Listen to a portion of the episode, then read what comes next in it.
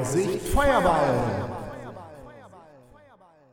Willkommen zu einer neuen Folge des Vorsicht Feuerball D&D Actual Play Podcast. Ihr hört heute den vierten Teil unserer D&D 5 Planescape-Kampagne.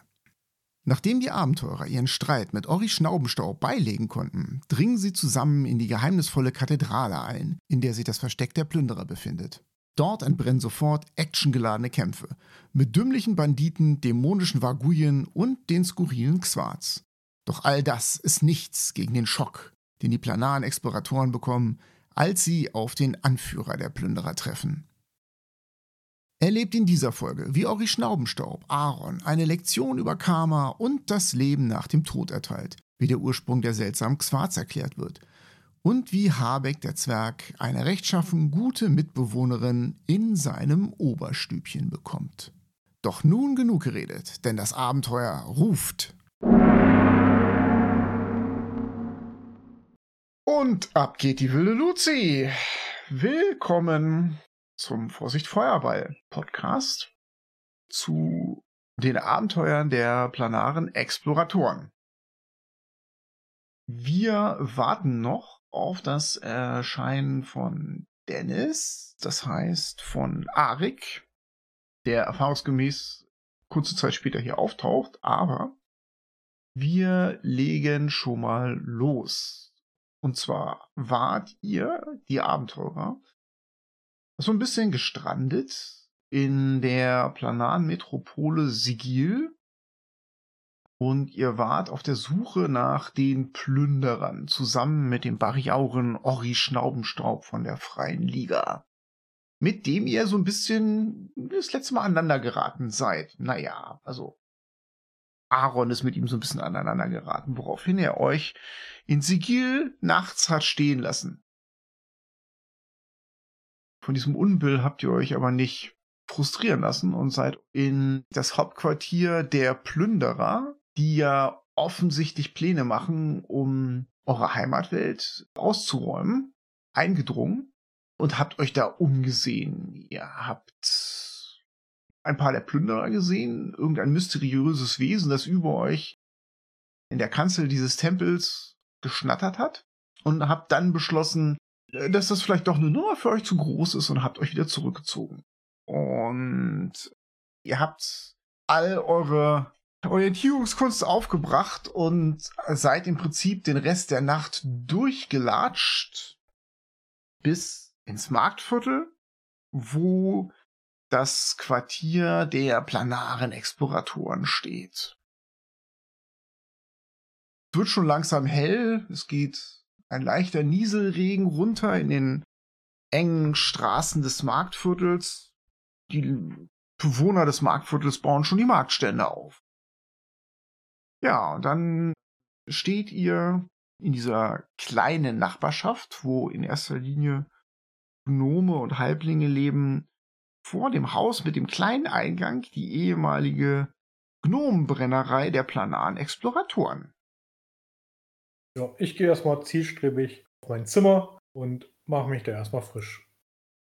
Ihr kommt in die Halle rein mit den Schnapsbrennereigeräten und da steht an einem Tisch Ori Schnaubenstaub.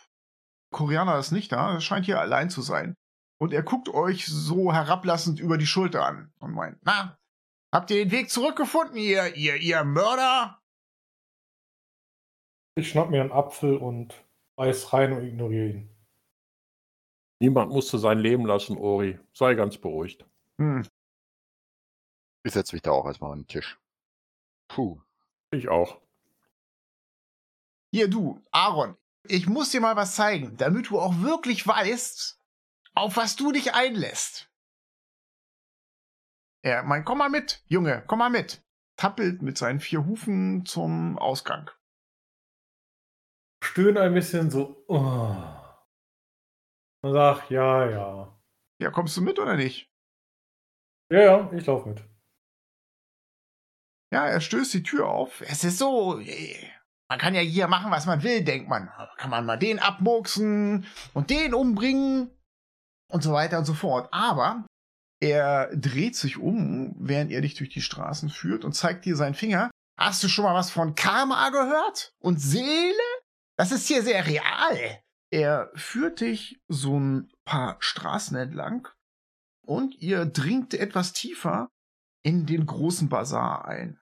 Und er biegt links ab und rechts ab und links ab und rechts ab. Ja, komm, komm schon mit, komm schon mit. Ich achte darauf, wo wir hinlaufen. Und die Straßen werden enger und die Häuser ziehen sich weiter zusammen. Lohnt sich das wirklich? Ich bin verdammt müde. Und dann deutet er auf einen Stand. Und dieser Stand ist überdacht im schwarzen Baldachin. Sieht eigentlich ganz schick aus, aber der Stand selber ist schon, ist schon was Besonderes. Hier im Stand ist die hässlichste Frau, die du je gesehen hast, mit schwarzer Haut, langen schwarzen Klauen, fiesen Zähnen. Und vor ihrem Stand steht ein Teufel, ein Stachelteufel.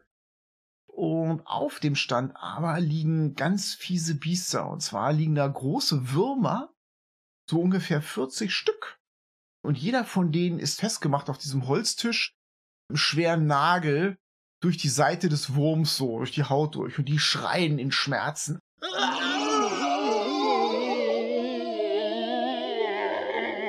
Und Ori fasst sie an die Schulter und meint, das ist Muttchen Häckselzahn. Und weißt du, was sie tut? Verkauft Würmer? Das sind Larven. Das sind die Seelen von bösen Menschen, mein Sohn. Böse Menschen. Du siehst, wie der Teufel sich runterbeugt und meint, Ah, frische Larven, Muttchen Hexelzahn, sehr frische Larven. ja, und Muttchen Häckselzahn meint, Meine Larven sind die frischesten auf der ganzen Markt. Seht, wie die quieken. sie nimmt einen ihrer Finger und piekt einem dieser Larven, die alle menschliche Gesichter haben, ins Auge. Au! Das Biest schreit schmerzhaft auf und der Teufel meint, Oh, die nehme ich. Ja, es wechselt so ein bisschen Gold den Besitzer und dann reißt der Stachelteufel die Larve in die Höhe, macht sich nicht die Mühe, diesen Nagel da aus dem Tisch zu ziehen, sodass ein Hautfetzen der Larve da hängen bleiben. Die schreit schmerzerfüllt auf und dann frisst ihr sie vom Schwanz an bis zum Kopf auf. Und Ori meint, das passiert mit Seelen, die in den unteren Ebenen landen, Junge. Und jetzt gehen wir zurück ins Hauptquartier. Jo. Total nicht beeindruckt, nur genervt. Uri, erklär mir mal kurz den Unterschied. Der Typ, der weggelaufen ist, der mit der Axt in dem Rücken nachher, das war in Ordnung? Das ist nicht böse? Das war zur Gefahrenabwendung. Nee, der ist geflohen, der war weg, Uri. Meine Gefahrenabwehr war, die können uns verraten. Du kannst ja schön reden, wie du willst. Tod ist tot. Der war doch wehrlos. Das macht man doch nicht. Der andere war auch wehrlos, mein Freund. Er hat die Axt im Rücken gekriegt, er hat sie nicht mal kommen sehen. Ach ja, okay. Er, er hätte ja mal verhandeln können, sich verhören lassen. Der hatte ja eine Chance. Ich finde das nicht fair. Kannst du machen, wie du willst. Du bist verantwortlich dafür, dass die uns wiedererkennen können und uns verraten können an ihre Gruppe. Seid ihr dessen bewusst, wenn irgendeiner stirbt, ist es deine Schuld. Ach was. Ja, natürlich auch was. Er atmet ein und meint, na, schauen wir mal. Ihr erreicht wieder euer Hauptquartier und er lässt sich noch mal rein. Ja, ich trinke noch was und dann lege ich mich hin. Dann geht's ab in die Falle.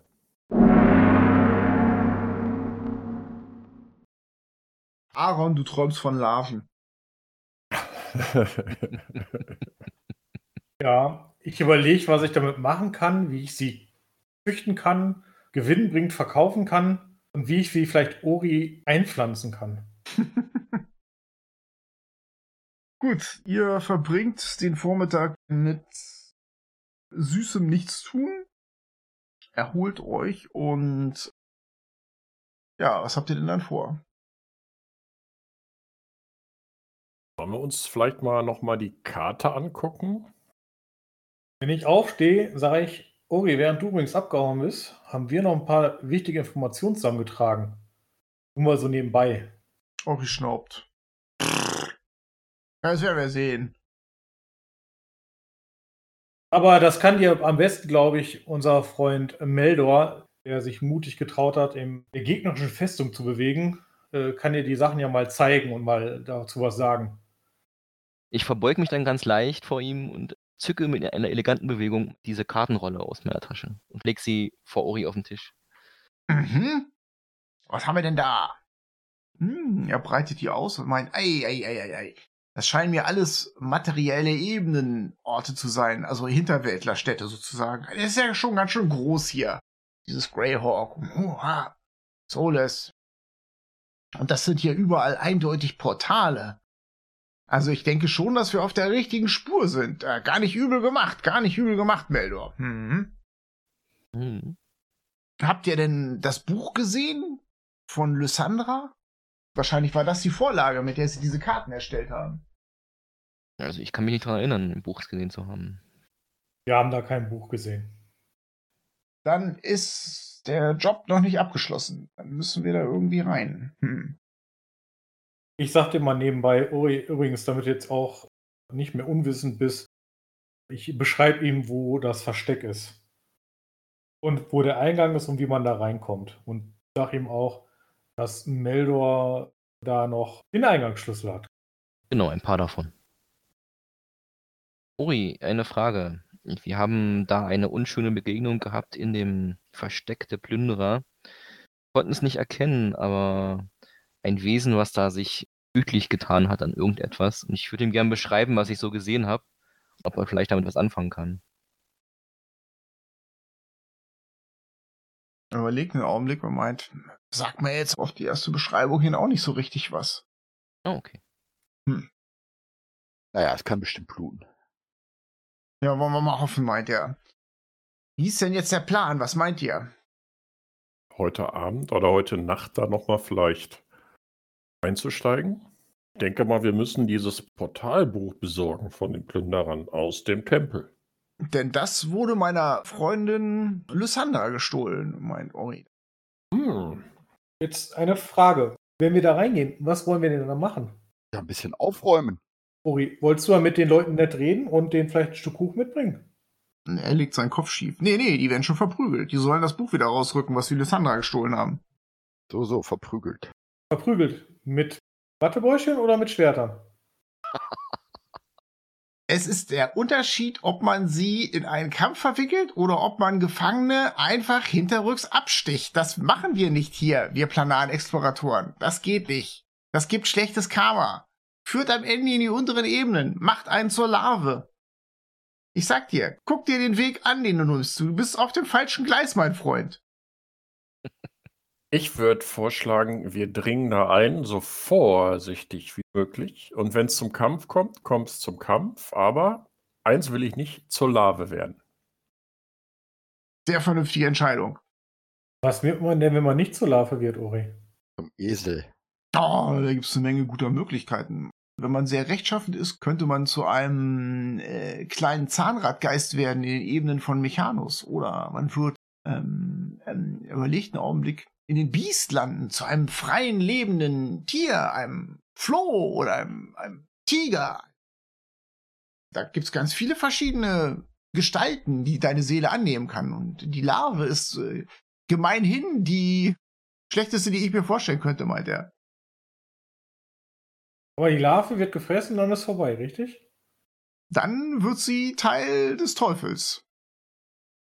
Super, besser als die ganze Zeit ein Zahnrad und sich drehen. Alter, gut. Äh, gehen wir jetzt in den Tempel, oder?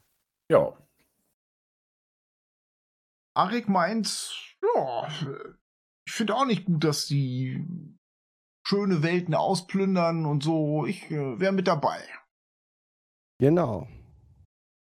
Genau, ne, Arik? Hallo. Dennis ist zu uns gestoßen. Hallo. Willkommen. Du hast nichts verpasst, nur Larven. Ja, dann auf, auf. Bin mal gespannt, ob die anderen uns jetzt verpfiffen haben und dann jetzt auf uns warten.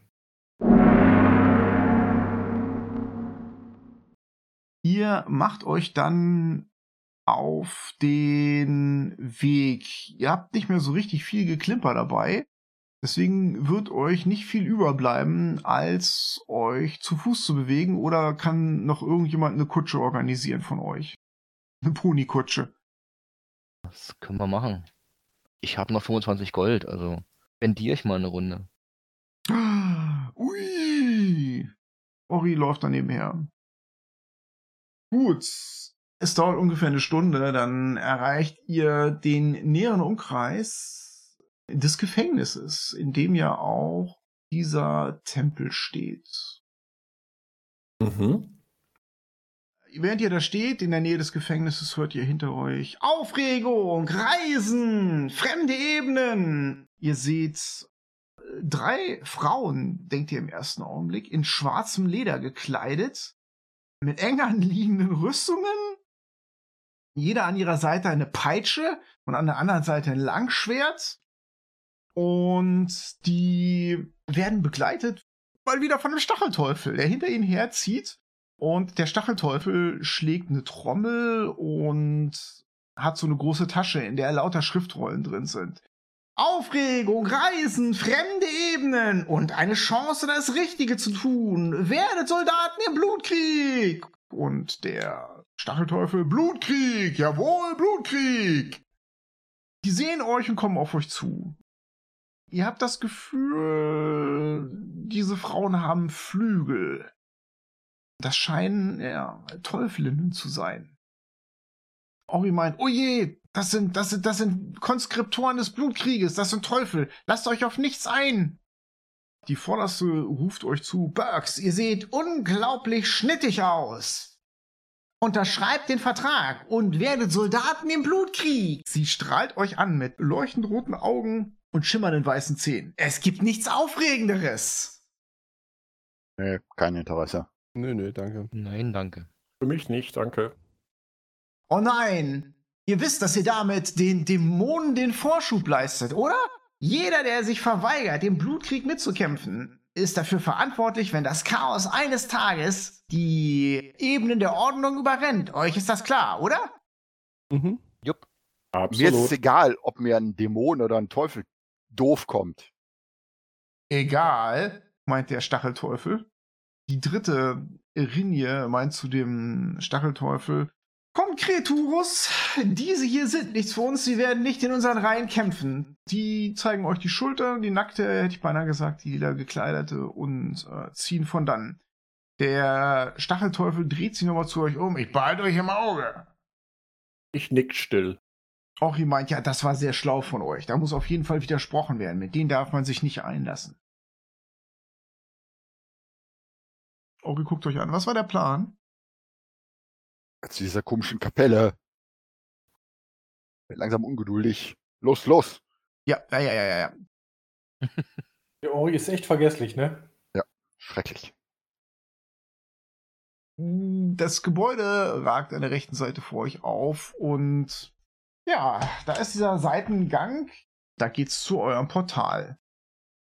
Ja, ran.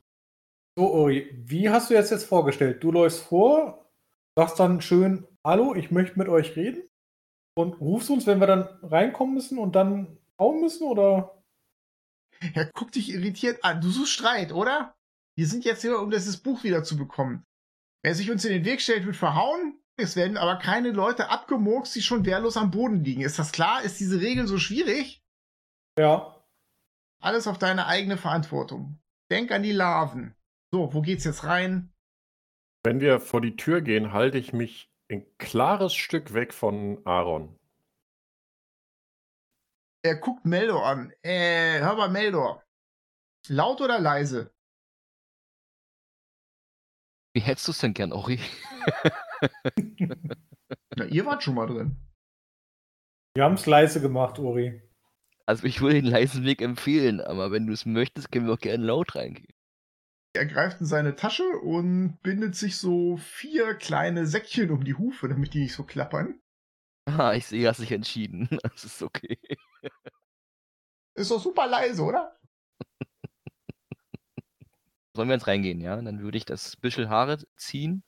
Und- Bevor Meldor das tut, sag ich so, Moment, Meldor, Ja? könntest du die Haare vielleicht ein bisschen verteilen, falls wir fliehen müssten? und einer näher am Portal ist als du, könnte er das schon aufmachen. Finde ich sinnvoll. Dann würde ich das Büschel Haare gleichmäßig aufteilen auf alle. Danke. Gut, wenn dann alle bereit sind, würde ich mein verbliebenes Bündel Haare ziehen und auf das Relief drücken und damit das Portal öffnen. Erst ziehen natürlich diese beiden Paladine ihren Schild wieder auseinander und dann bildet sich ja dieses Portal und dann Ori guckt euch an und meint, ja, dann, dann, dann los!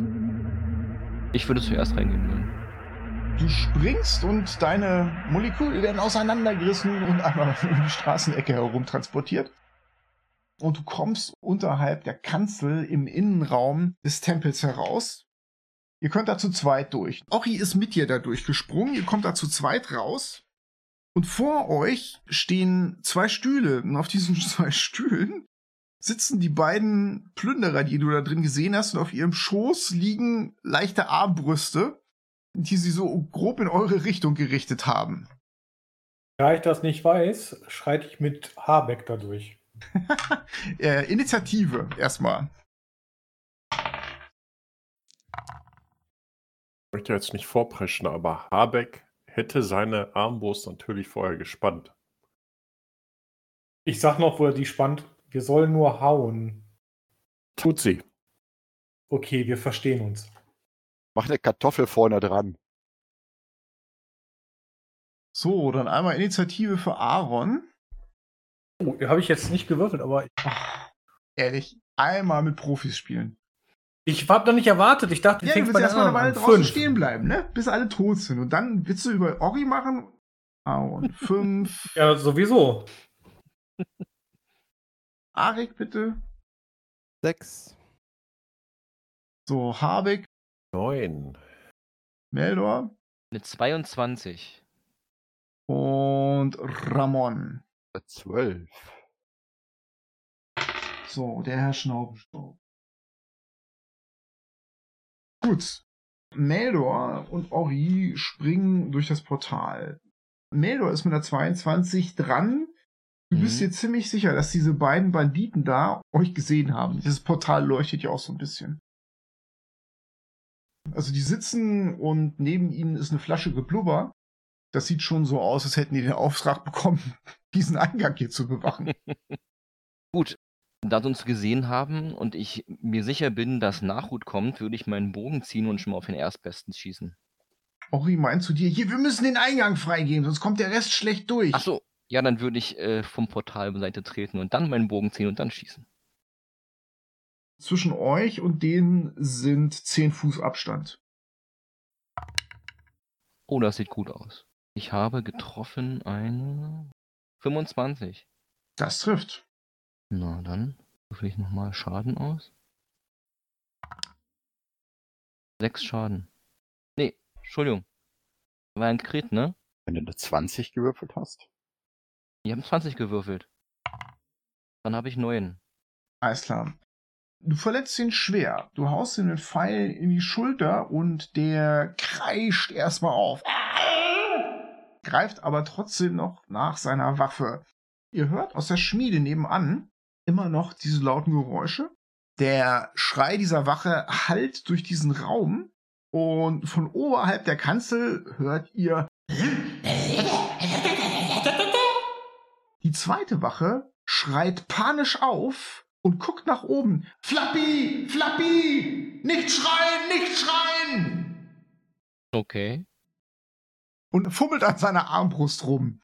Und Ori guckt so ein bisschen besorgt nach oben, macht einen Schritt zur Seite, dass das Portal frei ist. Und dann macht er so eine Ori-Sache. Er senkt seinen Kopf, läuft diese zehn Fuß zu diesem Typen, den du angeschossen hast, der da sitzt und rammt ihn mit seinen Hörnern. Macht einen Sturmangriff. Und er trifft Rüstungsser 21 und fegt ihm vom Stuhl runter. Und seine Hörner erwischen den am Kopf. Und die Bregenbüchse von dem platzt. Ori rennt so halb über ihn weg, dreht sich um und meint, ups. Ups. Ich mache einfach nur so einen Daumen nach oben Geste. So, Ramon ist dran bei Initiative 12. Ja. Bin dann noch auf der anderen Seite vom Portal. Das heißt, ich laufe dann da durch. Die Situation präsentiert sich dir wie eben beschrieben. Flappy, nicht schreien, nicht schreien! Ja, dann gehe ich mit meinem Rapier und meinem Kurzschwert auf den los. Presche nach vorne, hüpfe über den umgefallenen Stuhl und greife an. Ah, Rüstungsklasse 11. Trifft nicht. Dann das Kurzschwert. 24. Das trifft. Vier Schadenspunkte. Ja, du verletzt ihn leicht. Der kreischt auf, guckt dich an, Ramon, aber er guckt viel panischer oben auf diese Kanzel. Und außerdem fummelt er nicht nur an seiner Armbrust rum, sondern auch an so einem Beutel an seiner Tasche. Habeck ist dran.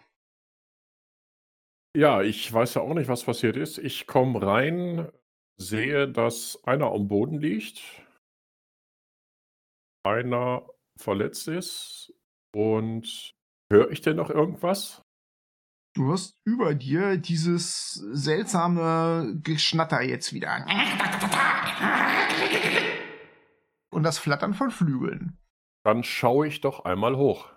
Ne, du stehst ja unter der Kanzel. Was du aber siehst, ist, dass aus einem dieser Zelte, die da drin standen, diese drei Zelte, kommt ein dritter Bandit raus. Ebenfalls mit einem Light Crossbow und einem Scimitar bewaffnet und guckt in eure Richtung und fängt sofort an, in seiner Gürteltasche zu fummeln. Dann würde ich auf genau diesen jeden Wegen schießen. Bitte. Mit einer 22. Einmal quer über den Saal, über den Tisch hinweg, steht er vor seinem Zelt und wird getroffen. Dann Damage 3. Äh, okay. Diese beiden Banditen sind dran.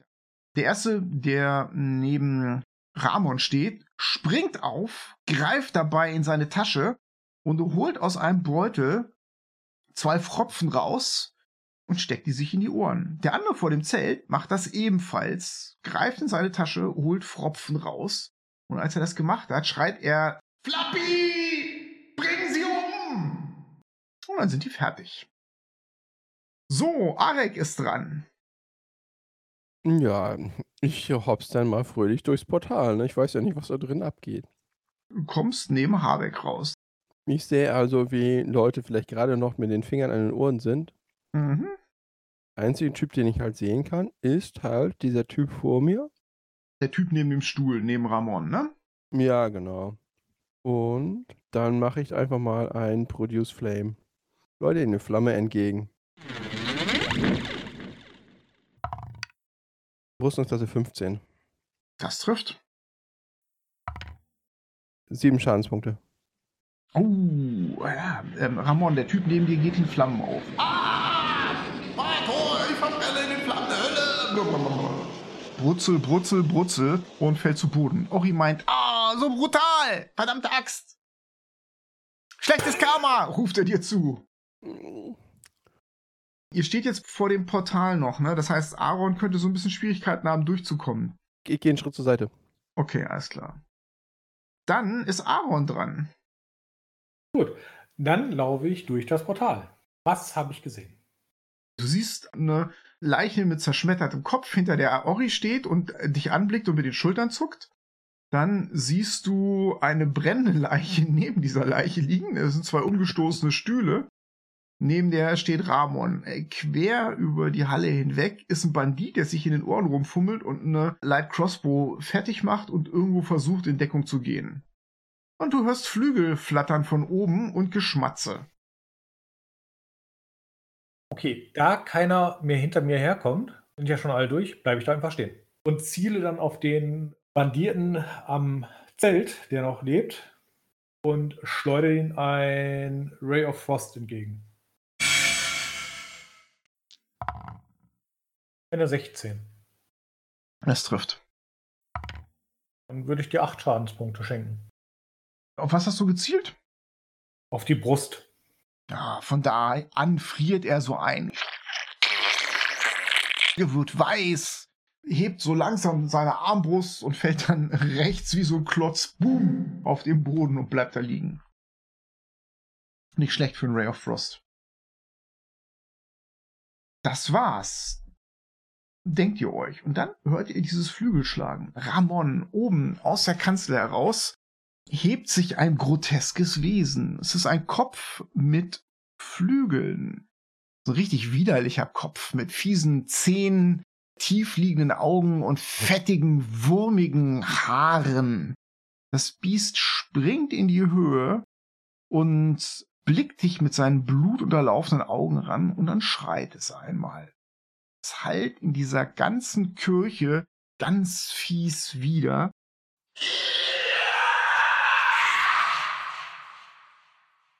Ihr seid alle in dem Bereich und ihr macht alle einen Rettungswurf, Difficulty Class 12. Wisdom Save. Oh oh. Gibt's ein paar Tote hier gleich. Fangen wir mal an. Meldor? Eine 10. Nee, das ist nicht geschafft. Ori. Oh, den muss ich würfeln. Oh, Ori. Nein. Wir brauchen einen neuen Ori. Ah, das passt schon. Der hat es geschafft. Ramon? 15. Ramon geschafft. Habeck? 20. Aha. Arik? 16. Und Aaron. 13. Okay.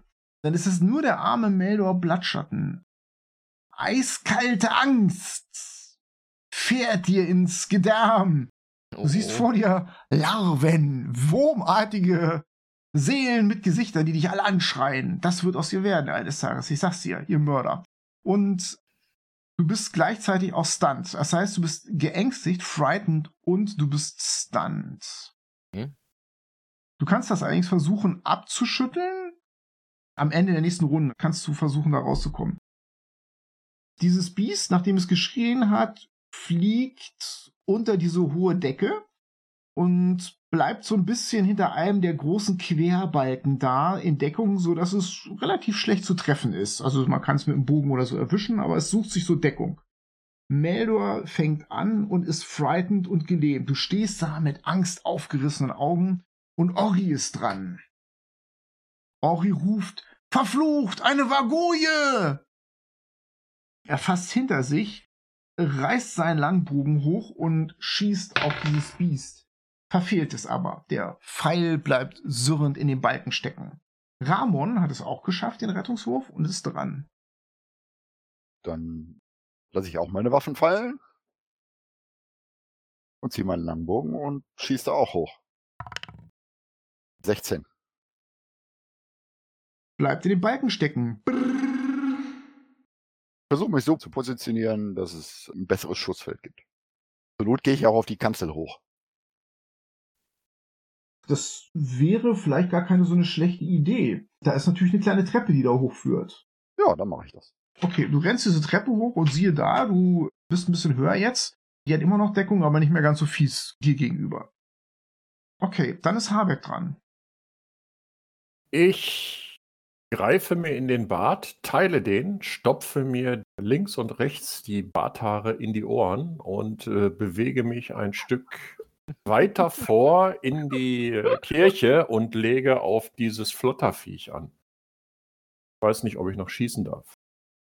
Ohren verstopfen ist eine Aktion. Okay. Vor allem mit den eigenen Haaren. Sehr geil. Die Welt um dich herum wird angenehm dumpf. Dann suchst du dir eine Schussposition und im Prinzip könntest du so auf die linke oder auf die rechte Seite der Halle gehen, um so mehr von der Seite schießen zu können. Links oder rechts? Ich bin mehr für links. Alles klar, das ist so da, wo diese Zelte sind. Dann ist Arik dran. Ich mache einen Fairy Fire. Ich strecke meine Hand dem Vieh entgegen. Und ganz viele kleine bunte Glühwürmchen fliegen auf den zu und hüllen den in gelb-oranges Licht ein. Vorausgesetzt, er schafft seinen Geschicklichkeitsrettungswurf nicht gegen 13. Ja, das Vieh flattert einmal mit den Flügeln, hupft nach rechts und dann entsteht da so ein Leuchten. Das ist aber neben der Vargouille. Also der hat den Rettungswurf geschafft? Ja. Mm, Ja, schade. Dann ist Aaron dran. Ich überlege, von wo aus ich das Vieh am besten treffen könnte und würde mich in diese Richtung bewegen und würde halt dann nochmal ein Ray of Frost auf das Vieh abfeuern. Ja, du kannst es machen wie Habeck, ganz nach links oder ganz nach rechts oder du könntest nach oben klettern. Da dieses Biest in so einem Bereich schreit, ist es jetzt nicht vielleicht so gut, sich zusammenzurotten, eher sich zu verteilen. Dann suche ich ein, eine Position, wo noch keiner ist. Das wäre rechts zwischen diesen ganzen Kisten, wo die Plünderer ihre Beute abgelagert haben. Und von da aus kann ich auch das Vieh noch schießen, ja? Ja, auf jeden Fall. Dann tue ich das. Würde dir eine 17 anbieten. Oh, das trifft. Und das würde sieben Schadenspunkte machen und er hat jetzt halt weniger Bewegungsgeschwindigkeit. Also das Biest kreischt auf. Dann ist das Biest dran. Das blickt sich die Situation an und kreischt wieder laut auf, und zwar so in Richtung der Kanzel. Da sind noch Ori, Ramon und Arek. Die machen alle noch mal so einen Zwölfer Rettungswurf. Den für Ori mache ich. Der packt ihn. Dann einmal Ramon auf der Kanzel oben. Nö. Arik hat geschafft mit einer 18. Gut. Dann kann Melder versuchen, das abzuschütteln. 13. Ja, endlich. Du holst tief Luft und äh, das Rauschen in deinen Ohren lässt nach. Kannst schlucken und kannst wieder handeln. So, und du bist auch gleich wieder dran. Taufbecken. Da würde ich mich versuchen, hinter zu begeben und meinen Bogen schussbereit zu machen. Und dann würde ich noch drauf schießen. Eine 17. Das trifft. Na, habe eine 9. Du haust ein Pfeil durch dieses offene Maul der Vaguie. Zack. Es ist sofort Ruhe, mit Schnattern und mit Schreien. Das schielt runter auf den Pfeil, die Flügel flattern noch. Und dann fällt es die ganze Strecke oben von diesen Balken runter auf den Tisch. Rums. Und da bleibt es liegen. Flattert noch zwei, dreimal mit den Flügeln ist tot. Armer Flappy. Ori dreht sich zu dir um und meint, guter Schuss. Sehr guter Schuss, ja.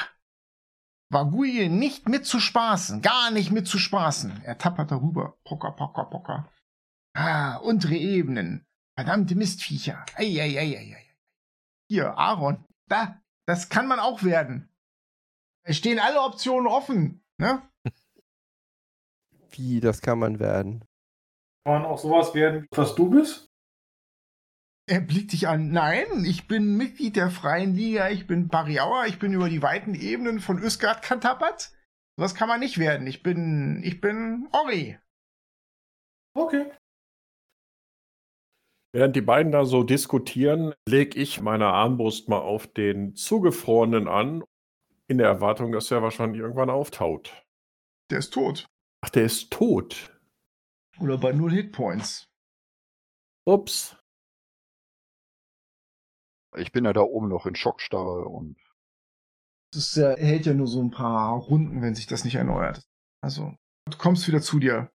Ihr hört übrigens von der Schmiede immer noch dieses Geklirre und Gekrache und ihr denkt euch, mit ein bisschen Glück hat das keiner mitgekriegt, was er hier gemacht hat. Auch wenn Flappy hier ja ein oder zweimal geschrien hat. Ich gehe zum Tisch und gucke mir an, was auf dem Tisch liegt. Schwerer Eichentisch, ne? Da sind so Teller, die Karten habt ihr schon geklaut, was wahrscheinlich auch dann dafür gesorgt hat, dass es klar wurde, was ihr hier gemacht habt. Stehen noch so ein paar Kerzen, billiges Geblubber. Ja, und dann ist halt da noch diese Schale mit Silberhaaren, die ist noch gut halb voll. Ja, ich mach die mal leer. Mhm. Und fange dann an, ins erste Zelt aufzumachen und mache mich aber bereit, dass da vielleicht noch irgendwer drin sein könnte. Ähm, Also dieses Zelt ist für zwei Humanos oder so ausgelegt. Und in dem Zelt brennt so ein schwacher Lichtzauber. Ansonsten ist da nicht viel drin. Äh, Ein paar persönliche Gegenstände, so alte Socken. Da liegen aber auch zwölf Kupfermünzen, Aaron. Ich, ich nehme die Kupfermünzen und schmeiß die, wenn ich rauskomme, in die Schale und sage, ich schmeiß das Geld, was wir finden, da erstmal rein, damit wir sammeln. Ich würde mir gerne die Kanzel oben angucken. Ja, in der Kanzel liegen lauter abgenagte Knochen. Menschenknochen oder Humanoidenknochen. Ja, auch, ne? Das sind Menschenknochen und Ochsenknochen. Das Vieh scheint vornehmlich Köpfe gefressen zu haben. Gilt das als Kannibalismus bei den Viechern? Das weißt du gar nicht so genau. Ich frag Ori. Ja, die Vaguyen, die vermehren sich so, ne? So machen die es in den unteren Ebenen. Sie lähmen jemanden und dann fressen sie entweder den Kopf ab oder sie küssen ihn. Und wenn sie einen geküsst haben, der Kuss der Vaguye, er wackelt mit seinem Finger, dann verwandelt sich diese arme Kreatur innerhalb der nächsten Stunden in einer Vaguye. Der Körper verkümmert und verfault. Von den Füßen an wird er schwarz und gammelig. Dann fällt er irgendwann in eine Ecke, wo er weiter gammelt. Der Kopf wird immer fetter und widerlicher und dann sprießen aus den Ohren Flügel heraus. Dann fängt es an zu kreischen und zu flattern und trennt sich vom Körper ab. Widerlich. Er ist es, ne? Ja. Die unteren Ebenen, er deutet so ein bisschen auf Aaron, der legt's ja darauf an, ne? Bin ich denn da oben in diesem Knochenhaufen noch irgendwas? In dem Knochenhaufen findest du sonst nichts mehr, nein. Okay, dann komme ich da wieder runter. Haben die Banditen noch was dabei? Du findest bei den Banditen insgesamt sieben Silbermünzen, dann haben die natürlich ihre Scimitars. Bei einem findest du zwei Scheiben aus Holz. Mhm. Und auf diesen Holzscheiben ist ein komisches Bild eingeritzt. Das sieht seltsam aus. Wie so äh, ein Kreis, der in 36 Teile aufgeteilt wurde. 36 Kreisteile. Und auf der Rückseite steht das Glücksrad. Glücksrad? Glücksrad. Kaufe ein E. Ming, ming, ming, ming, ming, ming, ming. Und Meldor, hast du irgendwas gefunden bei denen? Ein bisschen Geld und zwei seltsame Holzscheiben. Die zeigt die Holzscheiben. Ori kommt an, kann tappert. Ui, das sind Spielchips aus dem Glücksrad. Das ist ein Kipp hier. Ein Sehr bekanntes. Ein was? Ein was? Ein Kipp. Ein, ein, ein Wasserloch. Äh, äh, da wird gefeiert, verstehst du? Ah, Eine Spielhalle. Da sind die Hochmänner und äh, äh, aber auch Pfahlritter und Kreuzhändler natürlich auch. Da wird viel gespielt, ja. Das Glücksrad halt. Und das ist sowas wie eine Eintrittskarte? Damit spielt man da. Man, man kauft das für Geld, man gibt sein Geklimper Ah. hin und kriegt das Geklapper, nämlich die Spielchips, und mit denen kannst du dann spielen. Aber warum spielt man nicht direkt mit dem Geld? Er zuckt die Schultern, keine Ahnung. Was sind die wert? Jeder ist ein Goldstück wert. ui. Aaron, du findest in dem zweiten Zelt noch zwei von diesen Holzspielchips, die Meldor gefunden hat. Außerdem findest du zwei Leuchtsteine, die so leicht vor sich hinschimmern. Also Steine, die Lichtzauber drauf haben, ja? Ja, ansonsten ist hier ja nicht viel Licht in diesem großen Gebäude, ne? Ja, dann nehme ich die Leuchtsteine auch und lege die auch in die Schale. Genau wie die Spielmünzen. Genau, da würde ich meine Fundsachen auch reinpacken. Ähm, ist schön, dass ihr die irgendwo reinpackt. Wer nimmt die denn mit? Arek nachher. Ja, genau. Finde ich irgendeinen so einen Rucksackbeutel oder was auch immer? Ja, ja, haben die hier. Da ist ja auch eine ganze Wand voller Loot, ne? Also, Genau. was die Plünderer hier so angehäuft haben, das ist definitiv Beutel dabei. Sehr gut. Ich schnapp mir so einen Beutel, den ich umhängen kann am besten, richtig schön. Und nehme die Schale und schütte das ganze Zeug da rein. Dann gehe ich jetzt zu der riesigen Wand und gucke mir das an. Dann komme ich mit. Okay, an der Wand, da steht richtig viel Kram. Also erstmal sind da Truhen und wenn ihr die öffnet, da sind jede Menge Kupferstücke drin. Ihr schätzt das da auf mindestens 10.000 Kupfermünzen, die da auf verschiedene kleinere und größere Truhen verteilt sind. Ah, seltsamste Prägungen aus allen materiellen Ebenen zusammengestohlenes Kleingeld. Hm. Also schon ein großer Haufen. Ori, nehmen wir das Zeug mit oder müssen wir das hier lassen? Ich meine, wegen Karma. Das gehört jemand anders. Mitnehmen. Da gibt's kein Karma. Wir können es doch nicht transportieren. Vielleicht können wir noch mal hierher kommen. Wenn wir alles ausgeräumt haben, holen wir das hier raus. Also zurückgeben müssen wir das nicht. Wir müssen ja auch zusehen, unsere Unterhaltskosten zu decken. Ja, Leben in Sigil ist nicht ganz billig. Alles gut, ich will nur keine Larve werden. Arbeite dran, mein Freund, arbeite dran. Ja, ja. Ich schaue mich noch mal ein bisschen um in diesem Tempel. Gibt's da noch irgendwo Türen? Es gibt Türen, ja, ja, vier Stück, die in diese Türme führen. Und die sind alle geschlossen. Und außerdem gibt es diese Doppeltür, die da rausführt. Da liegen Exkremente vor, das riecht auch nicht gut. Dann gucke ich Meldo an und sage, die Tür mal auch noch untersuchen. Definitiv. Soll ich hier nochmal gucken, ob irgendwas Magisches irgendwo versteckt ist? Gute Idee. Es dauert einen Moment. Und dann setze ich mich so im Schneidersitz hin, murmel etwas auf Druidisch und wirke Magie entdecken als Ritual an. Das zieht sich ja eine Weile, ne? Ja, 10 Minuten plus eine Aktion. Was macht ihr denn in der Zwischenzeit? Schauen wir noch weiter den Raum an, ob ich noch irgendwas finde. Also, was euch noch auffällt, ist, da sind fünf Fässer Zwergenbier an dieser Wand. Also Fässchen, von denen ist jedes ungefähr 10 Gold wert, würdest du sagen. Da ist noch ein Haufen Kleider, von denen du annimmst, dass sie auch so um die 100 Goldstücke wert sind. Mhm. So eine Silberfädenweste, ein breitkrempiger Hut, Schnallenstiefel mit Glocke vorne und all solche Sachen. Schöne Kleidungsstücke. Mhm. Die Bierfässer, sind die schon irgendwie angestochen oder sind die Nein. komplett verschlossen? Auf jedem ist ein Siegel. Das ist Heimstein Porter Ale. Kenne ich die Marke? Ja, ist doch von der Schwertküste. Ah, die kenne ich. Irgendwo im Norden der Schwertküste wird das gebraut. Von Zwergen. Ich drehe mich zu den anderen um und sage, wir brauchen einen Planwagen. Das wären doch jetzt so kleine Fässchen, ne? Die transportierbar waren, nicht diese großen, die du rollen musst, ne? Das sind kleinere Fässchen, genau. Könnte sich ein Zwerg ein Fass unter den Arm klemmen? Ja, wenn er nicht kämpfen muss, kann sich ein Zwerg ein Fass unter den Arm klemmen. Hervorragend. So, wollt ihr jetzt warten, bis Arix Druidenzauber vollendet ist, oder wollt ihr jetzt anfangen, die Türen zu untersuchen? Eldor? Sollen wir nicht schon mal anfangen? Ja, lass uns mal gucken, was da los ist. Genau. Wir nehmen den Nordostturm. Nordosten. Okay.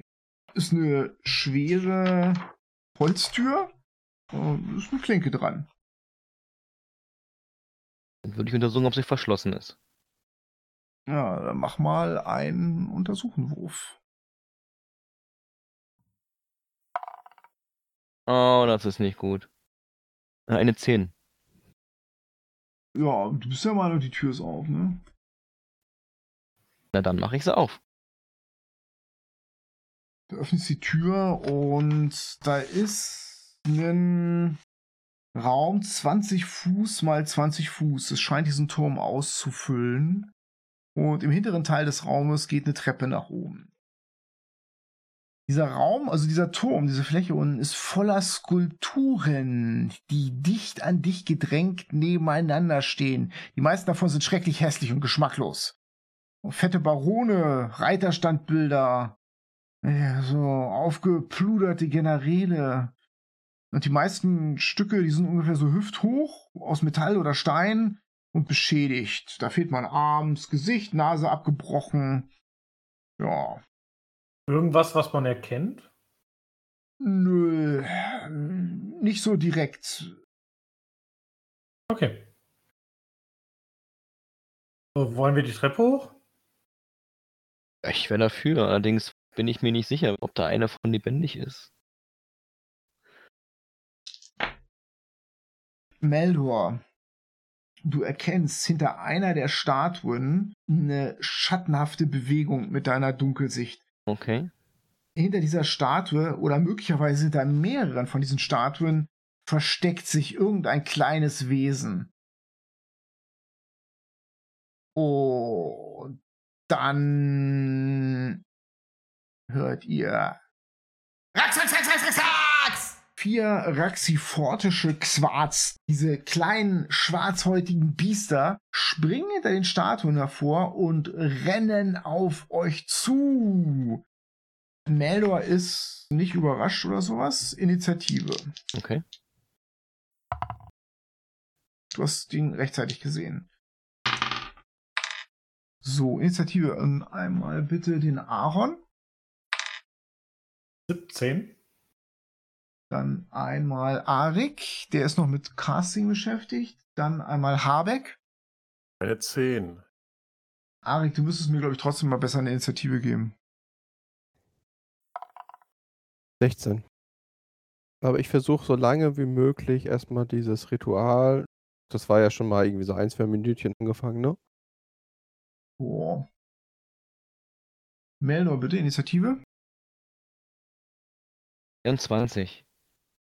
Und einmal Ramon. 20. So, Meldor, auf den Eingang stürzen vier raxifortische Quarz zu auf euch beide. Die haben in ihrer rechten Hand jeweils ein Kurzschwert, das sie mehr so wie so ein Dolch erhoben haben, haben rotglühende Augen und sehen irgendwie ziemlich bescheuert wahnsinnig aus.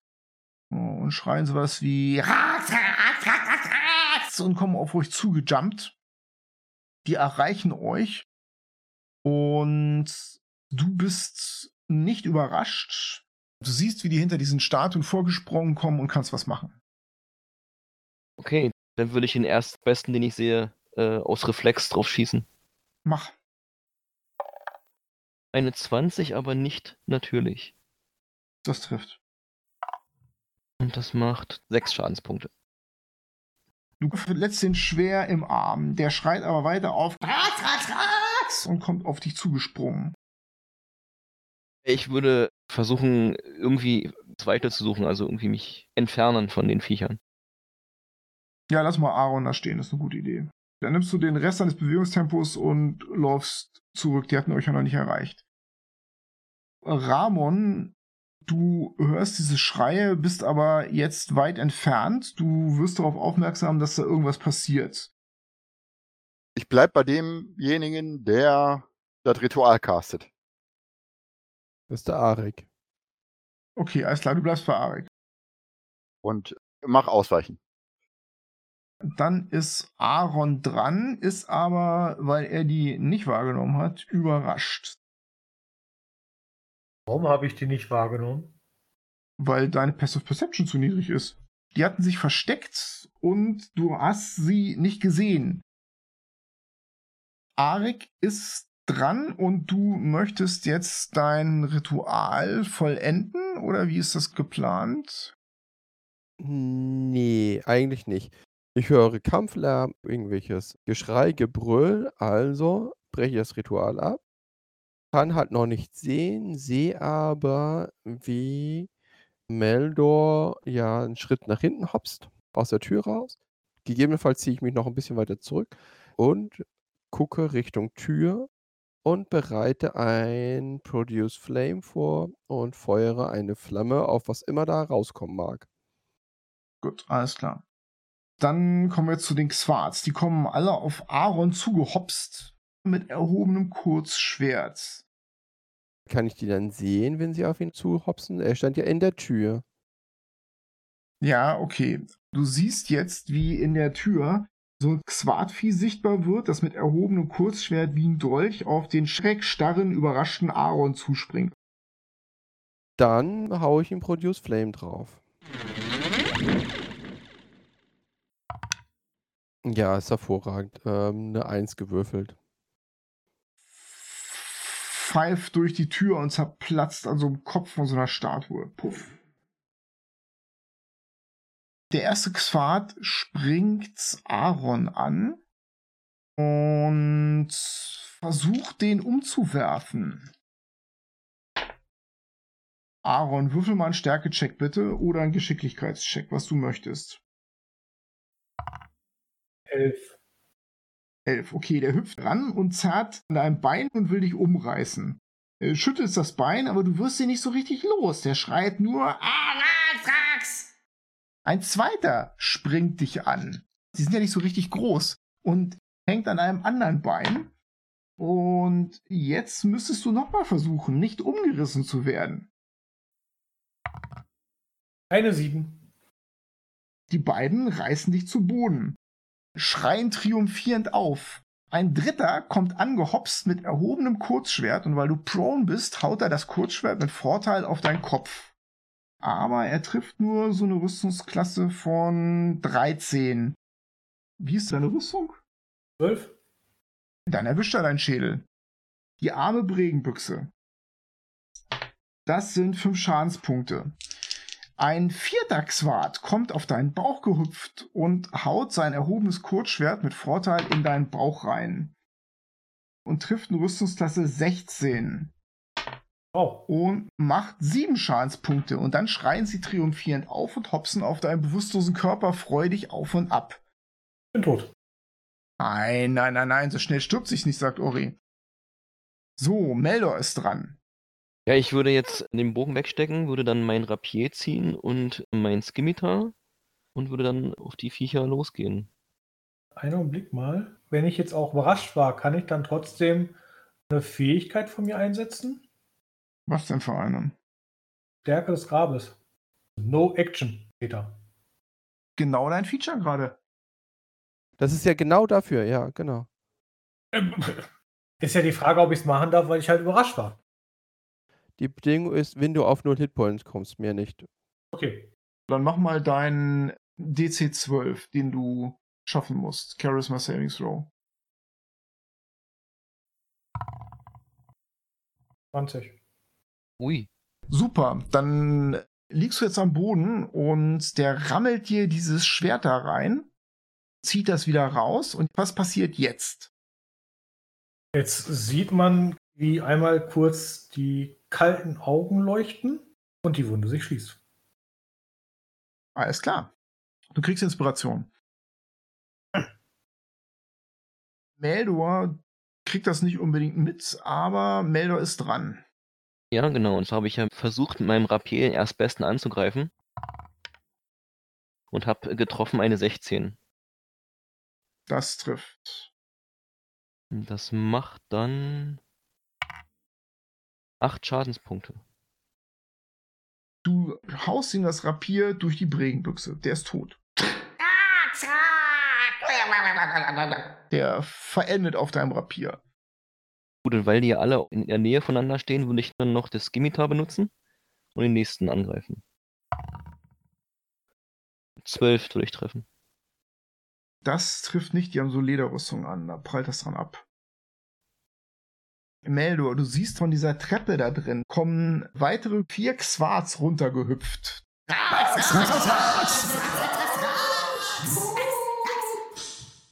Die müsst jetzt durch diesen Raum allerdings noch durch.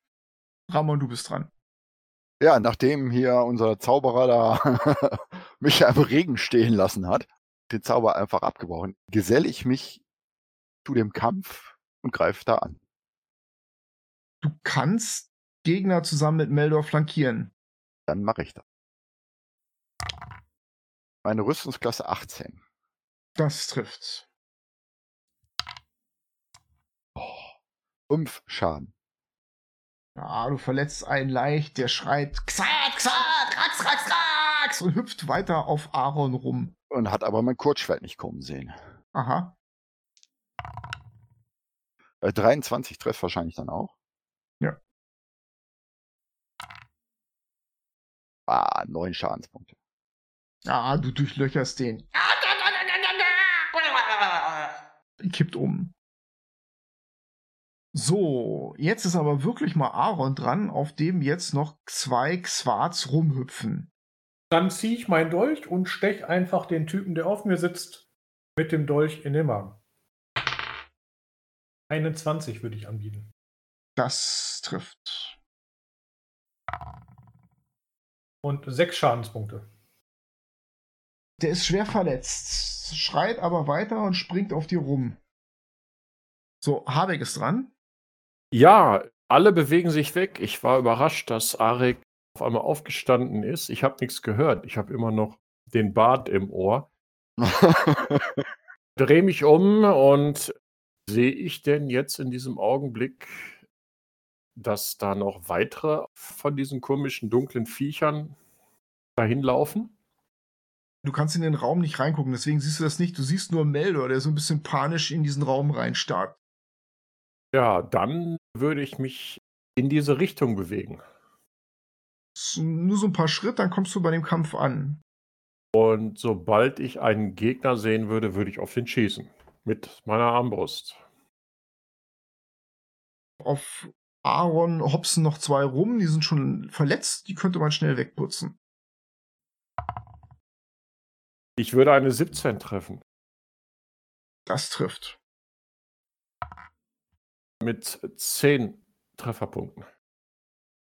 Aaron, einer von den Quarz, wird von dir runtergefegt. Pum! Sehr gut. Und ist weg. So, jetzt ist Arek dran. Ich produziere eine Flamme und schleudere die auf einen von diesen komischen Viechern, die da bei dem guten Aaron rumhopsen. Ja, eine 20. Das trifft. Und wieder 7 Flammenschaden. Aaron, der letzte Xwart auf deinem Bauch geht in Flammen auf und du kannst ihn da runterschubsen. Ori, mein Vorsicht, da kommen noch mehr! Springt an die Seite von Meldor, nimmt seinen Langbogen und schießt in diesen Raum rein. Sein Pfeil klötert aber gegen eine dieser zahlreichen Statuen, die den ankommenden Xwarz ganz gut Deckung bieten. Die Xwarz rennen durch diese Statuen durch, kommen aus dem Raum rausgehüpft und sie springen alle auf Meldor zu. So, so zu viert. Der erste springt an dein Bein, Meldor. Mhm. Und versucht dich umzureißen. Mach mal einen Stärke-Check. Eine 16. Genauso wie, wie bei Aaron hängt er an deinem Bein. Ein zweiter springt an deinen Gürtel ran und schreit: Rax, Rax, Rax! Und jetzt machst du einen weiteren Stärke-Check. 19. Super, du hast zwei an dir dran hängen und es wird schon langsam unangenehm. Ein dritter hängt an deinem zweiten Stiefel. Mach mal einen Stärke-Check. Und das mit minus 1. Das ist eine 14. So, du bist fast bedeckt mit Schwarz. Ein letzter springt an dich dran, wutentbrannt mit erhobenem Kurzschwert. Aaron, es passiert alles neben dir. Du bist ganz froh, dass die eigentlich alle an Meldor hängen, weil die könnten dich ja relativ schnell jetzt da niederstrecken. Mach mal einen Stärkecheck, Meldor. Halt durch! Eine 9. So, du fällst zu Boden und die Xwarz schreien triumphierend auf. Aber jetzt bist du dran. Du bist am Boden, du hast einen Nachteil, weil du begraben bist unter kreischenden, hopsenden Xwarz.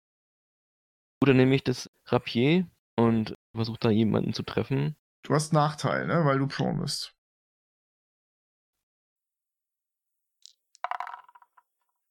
Neunzehn.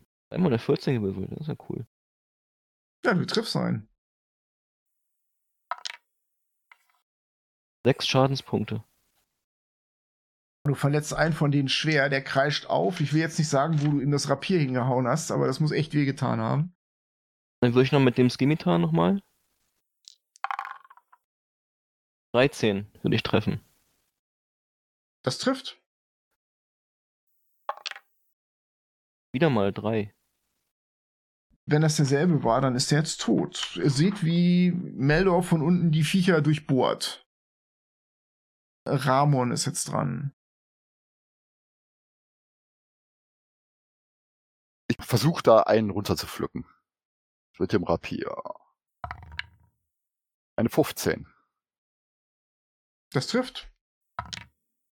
Acht Schadenspunkte. Du haust ihm das Rapier von einem Ohr zum anderen durch die Birne durch. Zack. Und pflück ihn dann so weg. Und dann kommt noch das Kurzschwert. Trifft auch. Einen anderen. Fünf. Ja, schwer verletzt. Der schreit auf, hüpft aber weiter auf Meldor rum. Dann wäre jetzt der am Boden liegende, mit einem Hitpoint versehene Aaron dran. Dann würde ich aufstehen, so weit wie möglich weggehen und würde dann auf den gerade Verletzten ein Chill-Touch schießen wollen.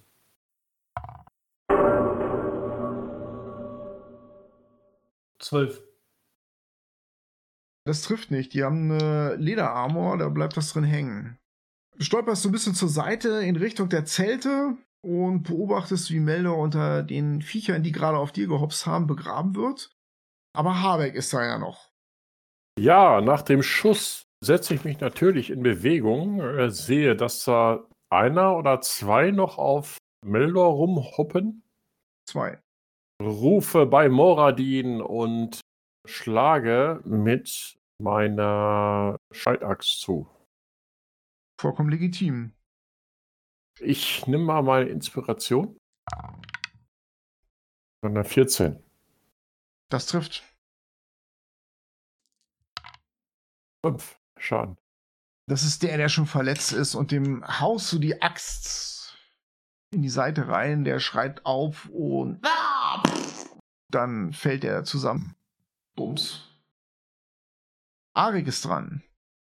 Ich mache wieder Produce Flame. Ist doch nur einer.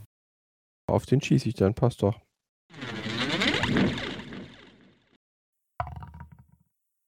Einundzwanzig getroffen und drei Schadenspunkte. Er schreit auf in deine Richtung, fuchtelt mit seiner Hand rum, aber springt in erster Linie mehr auf Meldor rum. Ori legt einen Pfeil auf seinen Bogen, macht ein paar Hufschritte zur Seite und schießt auf den verbliebenen raxivortischen Xwat und haut ihm den Pfeil in den Rücken. Der Xwat kippt zur Seite und Meldor, du bist gegnerfrei. Oh, das ist angenehm. Die Xwats sind besiegt. Liegen um euch herum, ein paar von denen wackeln noch mit den Zehen, aber die meisten, die liegen ziemlich still. So viel zur Erkundungstour. Was sind das für Viecher? Ori kommt angehoppelt. Ja, das sind äh, Xwats, ne? raxivortische Xwats, würde ich sagen. Er stupst den einen mit seinem Fuß an. Kommen aus den unteren Ebenen, würde ich sagen. Er kratzt sich zwischen den Hörnern. So genau äh, weiß man das ja nicht, aber Ich drehe mal ein mit meiner Scheitaxt so ein bisschen von links nach rechts. Also Xwats sind die äh, degenerierten Kinder äh, von Raxiford. Und Raxiford diente einst Graz, dem Dämonenprinzen, als Schatzmeister. Ist klar? Er guckt dich an. Nein, Ah, okay. Graz ist ein Dämonenprinz. Äh, Das andere Ende einer Larve. Verstehst du? Er guckt zu Aaron rüber. Es wird nie besser. Äh, Raxiford hat Jahrtausende damit verbracht, den Schatz von Graz, dem dunklen Dämonenprinzen, zu überwachen. Und irgendwann entwickelte er äh, Lust auf die Reichtümer seines Herren. Und plünderte die Schätze seines Meisters und floh auf die materielle Ebene. Er kratzt sich wieder zwischen den Hörnern und meint, das ist nie eine gute Idee. Unter den Schätzen, die er gestohlen hat, war die infinite Spindel. Das ist eine Kristallscherbe äh, aus den frühesten Zeiten des Multiversums. Und diese Kristallsphäre nutzte äh, Raxiford, um sich selbst in einen Halbgott zu verwandeln. Nachdem er sich in einen Halbgott verwandelt hatte, so geht die Geschichte, schuf Raxiford eine Halbebene, bekannt als das schwarze Abflussrohr als Teilebene von Pandesmos. Pandesmos ist die oberste Ebene von Pandemonium. Ja, aber es dauerte nicht lange. Da stieß Gratz zu ihm vor und ließ seinen Zorn so ganz an ihm aus. Und was er tat, war, dass er in allen Ebenen die Kunde verbreitete, dass Raxiford im Besitz der infiniten Spindel war. Ich meine, Gratz ist der Obermord schlechthin, der braucht so eine Spindel nicht. Aber als bekannt wurde, dass jemand so lächerlich und schwächlich wie Raxiford im Besitz der infiniten Spindel war, machte sich das gesamte Multiversum daran, ihm diese Spindel abzuknöpfen. Und Feinde hefteten sich an die Fersen von Raxiford und verfolgten ihn quer durch das gesamte Multiversum, um diese Spindel an sich zu bringen. Weil er eben ja doch nicht selber so ein großer Obermotz war, auch wenn er ein Halbgott war.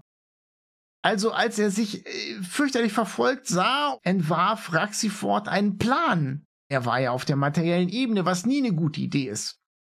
Er wanderte über diverse Welten und erzeugte Kreaturen, die genau sein exaktes Duplikat sind. Er zeigt auf einen dieser toten Xwarts. Das sind die Xwarts.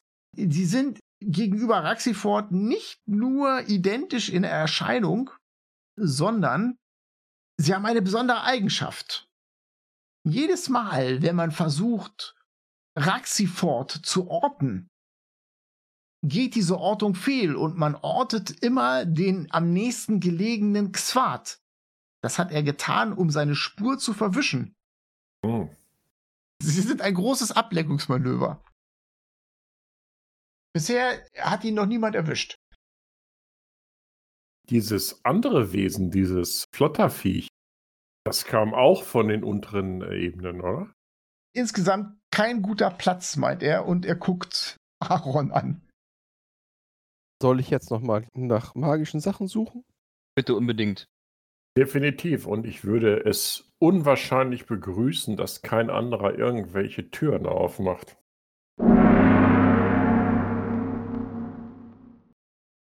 Der Detect Magic Zauber von Arik vollendet sich. Also, seine Augen leuchten rot auf, als ob da so ein bisschen eine Flamme zu sehen ist. Und jetzt schaut er sich den ganzen Raum an. Da leuchtet ein Gegenstand, ein Ort auf, und zwar recht hell. Und das ist dieses Taufbecken. Das ist verzaubert. So richtig verzaubert. Ich gehe drauf zu und schaue es mir mal magisch noch mal ein bisschen genauer an. Also immer noch mit Detect Magic, aber dichter dran jetzt. Es hat so heldenhafte Schlachtenreliefe, die da drumherum laufen. Du erkennst an vielen Stellen immer wieder dieses Kreuz, das auch auf diesem Symbol war, was ihr gefunden habt bei dem ersten Plünderer und was auch das Kirchenfenster ja oben ist an diesem Tempel. Und es scheint hier so eine Art ähm, Orakelzauber oder sowas zu sein. Was hast du für eine Gesinnung? Ähm, neutral, ganz neutral. Nur neutral. Oh. No, schade. Ja. Ihr werdet alle in den unteren Ebenen enden, ich sag's euch. Keine Erlösung für diese Gruppe. Ich sage den Rest der Truppe, hey, das Ding hier ist hochmagisch. Irgendein Orakelzauber oder so. Was genau, kann ich noch nicht sagen. Bräuchte ich ein bisschen Zeit. Wenn ich da hingehe, weil ich bin lawful good, wird da irgendwas? Ori kommt an und du, ihr geht auf dieses Becken zu. Und als du dich dem Becken näherst, beginnt das hell zu leuchten. Und Ori meint, oh, du hast etwas ausgelöst. Und ihr blickt in dieses Becken gemeinsam hinein. Das Wasser beginnt zu strahlen und da drin erkennt ihr eine hell leuchtende Gestalt mit silberner Haut, goldenem Haar und golden leuchtenden Augen. Und ihr hört aus diesem Becken heraus eine Stimme wie eine klare Trompete. Ich bin leuchtendes Beispiel. Ist dort Bruder Caravius Stern? Ich möchte ihn sprechen. Es donnert so in der Kirche. Ja, also den, den Typ, den du hier suchst, ähm, ich glaube, der... Wie bitte? Ein Typen? Ich suche Bruder Caravius Stern. Donnert seine Stimme durch die Halle. Kein Typen. Ah, und der, ähm, euer Bruder ist nicht hier. Diese, dieser Tempel ist verlassen. Schon ziemlich lange. Und irgend so ein Gesindel hat sich hier breit gemacht. Gesindel hat sich breit gemacht und Caravius Stern ist nicht mehr da. Er fasst sich an sein glatt rasiertes Kinn. Ich frage ihn, wer bist du? Ich sagte schon, ich bin leuchtendes Beispiel. Das leuchtende Beispiel. Donnert seine Stimme und er blickt dabei dich an. Du, Zwerg, du siehst mir aus, als hättest du ein reines Herz. Sag mir, sprich zu mir, welches Jahr schreibt man in Sigil? Ori tippt dir auf die Schulter und meint 125. Jahr der Regierung von Haschka. 125. Jahr der Regierung von Haschka. Oh! Der Engel versenkt sein Gesicht in seinen Händen. Ich habe lange nicht angerufen. Er saugt die Luft durch seine Nase ein und meint, das kommt davon, wenn man sich nicht meldet. Er senkt seinen Blick. Ah, dann sind 100 Jahre vergangen. Das erklärt, warum Bruder Caravius nicht mehr da ist. In welchem Zustand ist der Tempel? Aber wenn man hier ein bisschen aufräumt und putzt, dann kann man es wieder herstellen, denke ich. Ansonsten katastrophal. Oh, ihr sagt, Gesinde hat sich dort breit gemacht. Ja. Du, Zwerg, wie ist dein Name, Rechtschaffener? Ich bin Meldor äh, Harbeck Holderbeck. Also, ihr seid euch sicher, dass ihr Habeck seid, ja? Nicht Meldor. äh, aber absolut. Äh. Dieser Name klingt wohl in meinen Ohren. Ich höre den Hall der Trompeten, wenn er gesprochen wird. Ich gebe dir den Auftrag. Befreie den Tempel des St. Cuthbert von unrechten Bewohnern. Töte sie alle und richte sie im Namen von St. Cuthbert. Ori meint, ähm. Das dürfen wir nicht. Seine Stimme donnert durch den Tempel. Schweig still! Ich rede mit Habeck Holderheck! Habeck, siehst du dich in der Lage, diesen wichtigen Auftrag zu erfüllen? Absolut. Dann will ich dir jetzt zur Unterstützung eine schwächere Inkarnation der äußeren Ebenen von Arcadia als Gefährten schicken. Er streckt seine Hand in Richtung äh, deines Kopfes aus und in seiner Hand beginnt etwas hell zu leuchten. Und er sagt zu diesem hellen Leuchten, unerschrocken. Und das helle Leuchten antwortet, ja, leuchtendes Beispiel. Gehe nach Sigil. Und der leuchtende Punkt namens Unerschrocken sagt, oh nein. Doch, gehe nach Sigil. Dort ist ein Tempel in die Hände des Feindes gefallen, aber der mutige Habeck Holderheck wird den Tempel befreien. Unerschrocken schließe dich Habeck an und unterstütze ihn im Kampf. Und das Wichtigste, das Allerwichtigste. Er blickt durch dieses Leuchten hindurch auf Habeck. Findet das Buch des gesunden Menschenverstandes. Das Licht löst sich aus seiner Hand und schwebt aus der Wasserfläche heraus und schwebt auf Habeck zu. Es schwebt in Habecks Kopf hinein. Oh nein. Ja, oh doch. Du hörst eine weibliche Stimme, Habeck. Wehre dich nicht, edler Zwerg. Ich will dir nur helfen. Es wird nicht wehtun. Das sagen sie immer. Du kannst jetzt versuchen, ein Charisma-Save zu machen oder du akzeptierst, dass unerschrocken, die auf jeden Fall weiblich ist, Teil deines Bewusstseins und deines Körpers wird. Vorher eine Frage. Würde mir dieser Name irgendwas sagen? Ich meine, ich kenne Moradin oder Klangedin, Vater des Kampfes, Vater der Zwerge, aber sagt mir das irgendwas? Das sind alles wunderbare Namen, sagt das Licht vor dir. Fürchte dich nichts, Habeck Holderheck, du wirst in guter Gesellschaft sein. Sankt Kuper ist kein Gott der Zwerge, aber er ist ein Gott der aufrechten Kämpfer, der Paladine, der gerechten Rache, der niedergestreckten Gegner. Dann akzeptiere ich es. Es rammelt durch dein Auge in deine Bregenbüchse. Rums. Und Ori, ei, ei, ei, ei, jetzt wird's schwierig. Du verzichtest auf dein Charisma-Save und du spürst sofort, dass sich in dir etwas ausbreitet. Es ist, als ob sich etwas in dir umsieht. Und ihr seht, wie sich ein leicht dümmliches Lächeln über Habecks Gesicht legt. Oh Mann, jetzt hat er seine Murmeln verloren.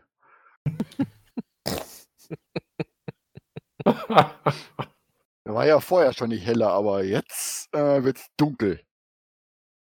Habeck, unerschrocken, meint in deinem Inneren, Habeck Hollerheck, du scheinst von großem Mut und Willenskraft geprägt zu sein, aber du riechst nicht gut. Und ihr seht, wie Habeck seinen Kopf in das Taufbecken taucht und sich beginnt zu waschen. Oh, das ist eine löbliche Veränderung. Ja, Wenn du das nicht möchtest, Habeck, kannst du versuchen, diesen Charisma-Save abzulegen. Dann kannst du unerschrocken daran hindern, dich zu waschen. Also waschen muss jetzt nicht sein. Ich rieche ja nicht. Ich versuch's einfach mal. Obwohl ich denke, äh, dass äh, mit einer neuen es nicht wirklich klappt. Habeck nimmt seinen Kopf aus dem Wasser heraus, schüttelt seine grauen Haare in den Rücken und er sieht jetzt ein bisschen mehr aus wie Thorin Eichenschild. Dein Charisma steigt um plus eins und deine Konstitution steigt um plus eins. Deine Brust wird etwas breiter und ab jetzt bist du immun gegen magische Furcht. Ui. Oha. Ja, du spürst in dir die Präsenz von Unerschrocken und Unerschrocken meinst du dir, So, und jetzt müssen wir den Tempel von St. Kuchberg reinigen. Habeck Holderheck, schnell, lasst uns alle Gegner rechtschaffen niederstrecken. Ja, das ist eine gute Idee. Los, Leute, lasst uns alle Gegner niederstrecken, die nicht rechtschaffen sind, hier in diesem Tempel. Auf, auf! oh Mann, jetzt ist es vorbei. Bevor es angefangen hat, ist es schon vorbei. Und eines Tages möchte ich zurück nach Arcadia. Ich kann durch dieses Portal nicht zurück. Ich bin überzeugt, du wirst mich persönlich dort abliefern. Lieber Habeck Holderheck. Das werde ich auf jeden Fall. Gut. Du blickst dich um und du erkennst, dass in diesem Raum ähm, noch drei weitere Türen sind und ein oberes Stockwerk, das möglicherweise noch nicht erforscht wurde. Auf zum oberen Stockwerk. Dann schreitet mal voran, sag ich. Ja, unerschrocken und Habeck deuten auf die Türen und die wollen los, die beiden. Ich gehe voran. Wo soll's denn lang gehen? Welcher von den Türmen? Lass doch schon mal den offenen hoch. Genau den. Unerschrocken sagt dir, Ja, die höllischen Quarz kam von da. Wir sollten dieses Nest des Bösen ausräuchern. Lasst uns hier lang. Das ist der richtige Weg. Wir werden sie alle töten. Okay, ihr geht in diesen Raum rein und da sind diese ganzen Gruppen von hässlichen, stillosen Statuen. Ich rufe Ori noch zu. Sei vorsichtig, kipp nichts um. Die sind bestimmt in irgendeiner weltlichen Ebene was wert oder haben Bedeutung. Sei kein Trampeltier. Ja, Oggi bewegt sich vorsichtig. Es ist alles schwieriges Gelände, wenn ihr nichts umschmeißen wollt. Und in der Ecke führt eine schmale Steintreppe nach oben. Die könnt ihr hochgehen. Ich laufe hinter Ori. Ja, aber Habeck und Unerschrocken würden gerne vorne gehen. Natürlich. Nicht gerne, sondern wir gehen nach vorne.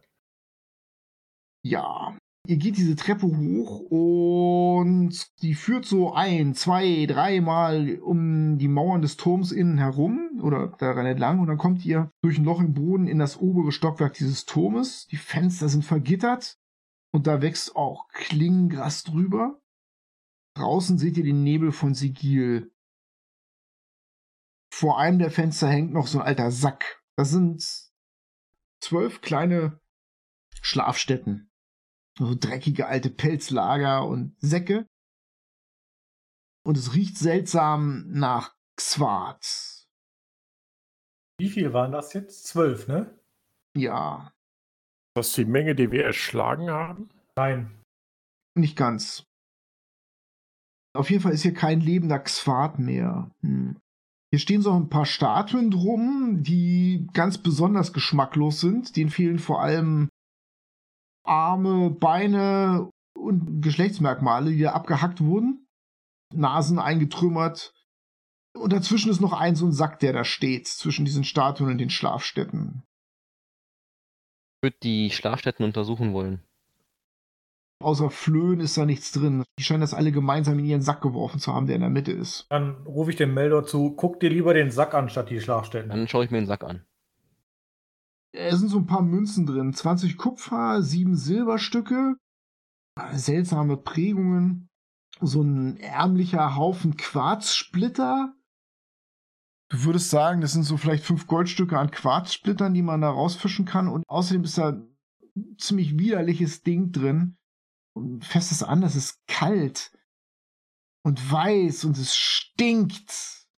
Hm. Das scheint so eine Art gefrorener Käse zu sein. Der ist so kalt und gefroren, dass er so vor sich hin dampft. Was kann mir denn Ori dazu sagen zu dem Käse? Das ist stygischer Katoblepas Käse. Den können wir verkaufen. Der ist 10 Goldstücke wert. Uh. Vorsicht nicht, dass deine Finger daran festfrieren. Auch nicht dran lecken an dem Käse, ne? Wickel den mal schön ein. Ich würde dem Käse Habeck anbieten. Den mit. Nein, Habeck lehnt ihn ab. Stygia ist nur untere Ebene. Und Ah. unerschrocken möchte nichts, was aus den unteren Ebenen kommt. Das ist aus der Milch eines Katobleppers. Eines kuh-ziegengesichtigen Dämons, der mit seinem blutunterlaufenden Blick des Todes andere versteinern und in den Tod bringen kann. Damit wollen wir nichts zu tun haben, edler Habeck Holdereck.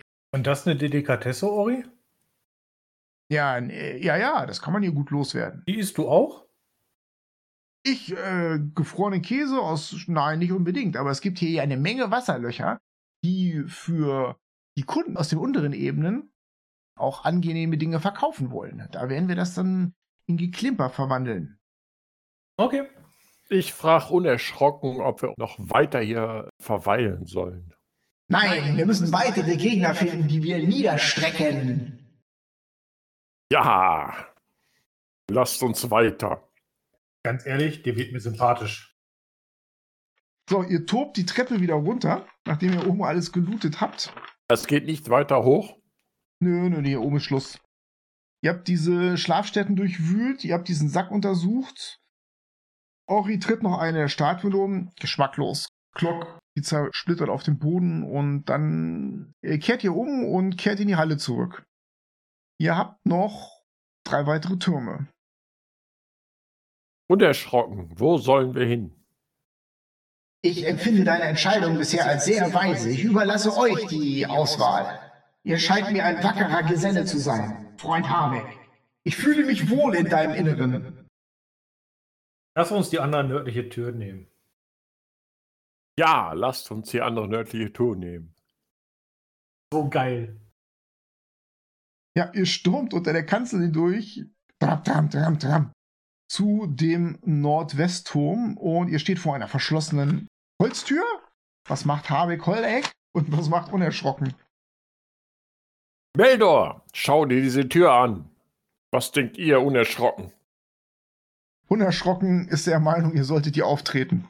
Ich trete die Tür auf. Rums. Ja, du blickst in einen Raum rein. Eigentlich ist es nur ein Treppenhaus. Das bedeutet, am anderen Ende des Turmes ist eine Treppe, die nach oben führt. Das Besondere an diesem Treppenhaus hier ist, dass es nicht voller Statuen steht, wie das Gegenüber, sondern hier hängen ja, äh, Plakate. Was ist denn auf den Plakaten? Ja, geballte Fäuste.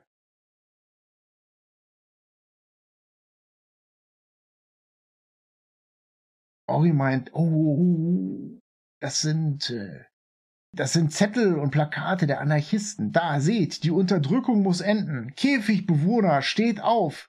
Nieder mit dem Harmonium. Habeck, du hast in deinem Kopf Auflehnung gegen die Ordnung, das ist nicht rechtschaffen, Habeck Hollerheck. Absolut nicht. Habeck, du spürst, wie unerschrocken auf eines der Plakate zugeht, deine Hand hebt und das Plakat runterreißt. Rups. Das ist richtig. Lasst uns die Plakate runterreißen. Lasst uns diese Treppen hochgehen. Prügelt die Aufständigen nieder. Ihr marschiert die Treppe hoch und jedes Plakat, an dem Habeck und unerschrocken vorbeikommen, reißen sie runter und zerknüllen es und werfen es die Treppe runter. Irgendwas zerknüllt in den hinteren Raum zu schmeißen, erzeugt Unordnung.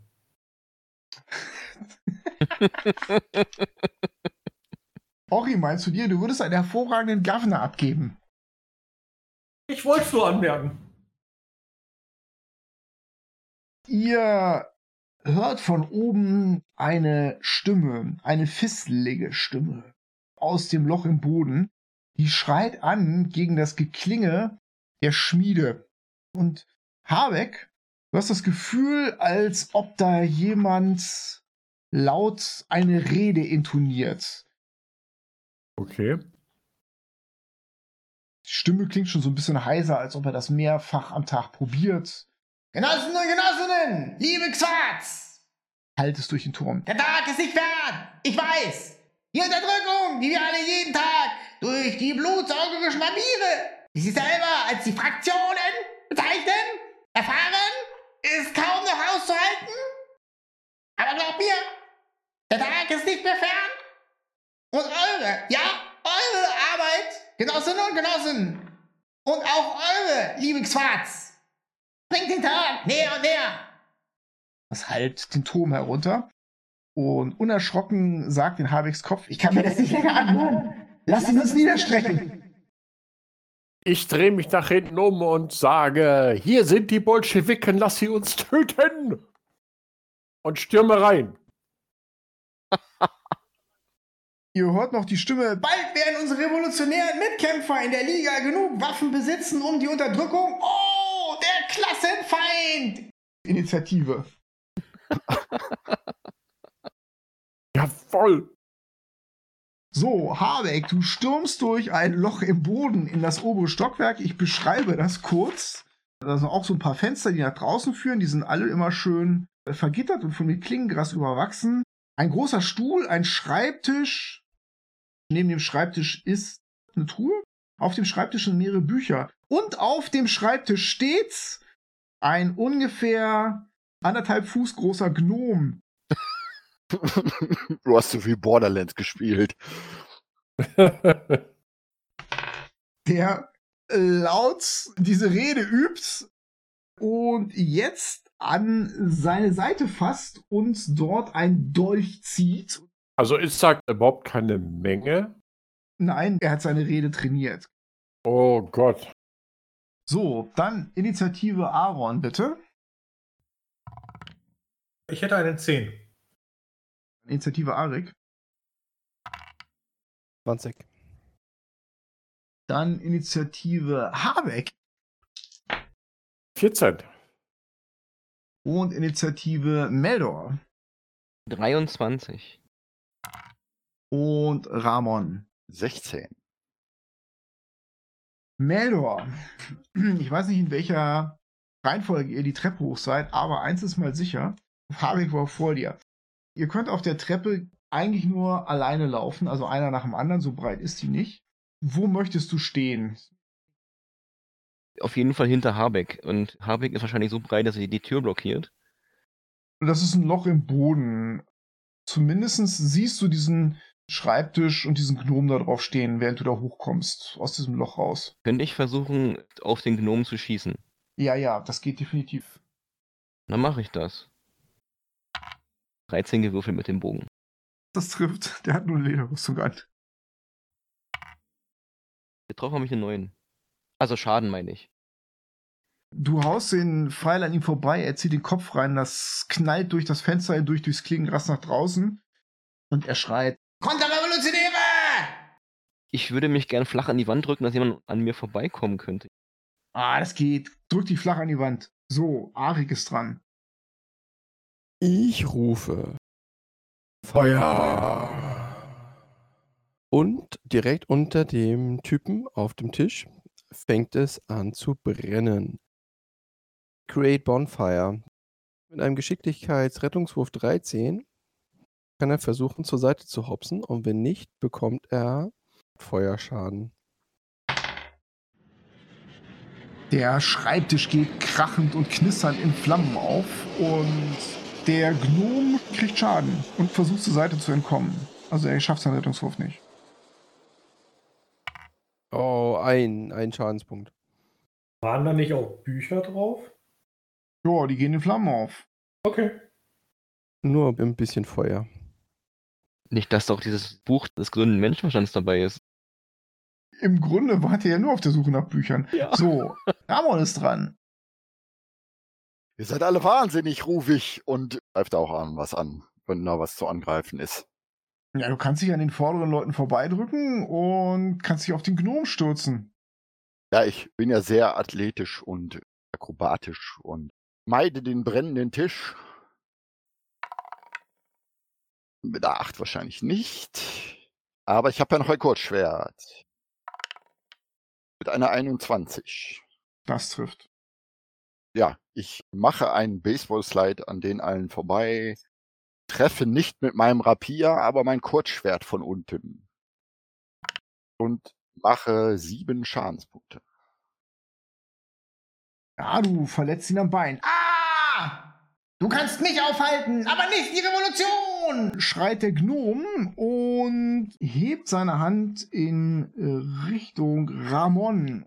Und seine Hand leuchtet bläulich auf und es legt sich ein eiserner Ring um deinen Kopf, Ramon. Und du machst einen Wisdom Save, Difficulty Class 12. Ich benutze meine Inspiration. 13. Du schüttelst den Zauber von Ravax, dem Helden des freien Volkes, ab. Aber neben Ravax erscheint eine Sichel und ein Hammer. Und die beiden beginnen zu kreisen und mit der deutet er auf dich, Ramon, und das fliegt auf dich zu, dieses Instrument der Vernichtung. Und versucht dich zu treffen und trifft eine Rüstungsklasse 17. Ja, Du bekommst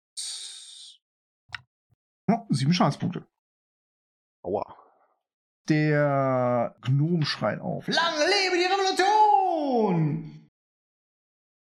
Harek ist dran. Und unerschrocken. Ja, ich greife ihn an. Mit der Streitaxt. Du stürmst auf ihn zu, an Ramon vorbei, da hinter ihm lodert dieses Feuer auf und du kannst ihn erreichen und angreifen. Das geht. Oha, 23. Das trifft und du hörst die Stimme von unerschrocken. Ja, recht so, Habeck, Hollereck! Jawohl, 11. Du verletzt den Gnom schwer, Ah! Ich sehe das Licht von Utopia! aber er kämpft noch. Aaron ist dran. Da ich hinter Uri bin, behaupte ich einfach mal, ich komme nicht weiter. Okay, dann ist Meldor dran. Gib mal die Treppe ein bisschen frei, würde ich sagen. Gehe ich erstmal ins Zimmer und schieß dann auf den Gnomen. Da brennt und flammt dieses Feuer und du springst neben die anderen und kannst schießen. Rette die Bücher. Eine 14 treffe ich.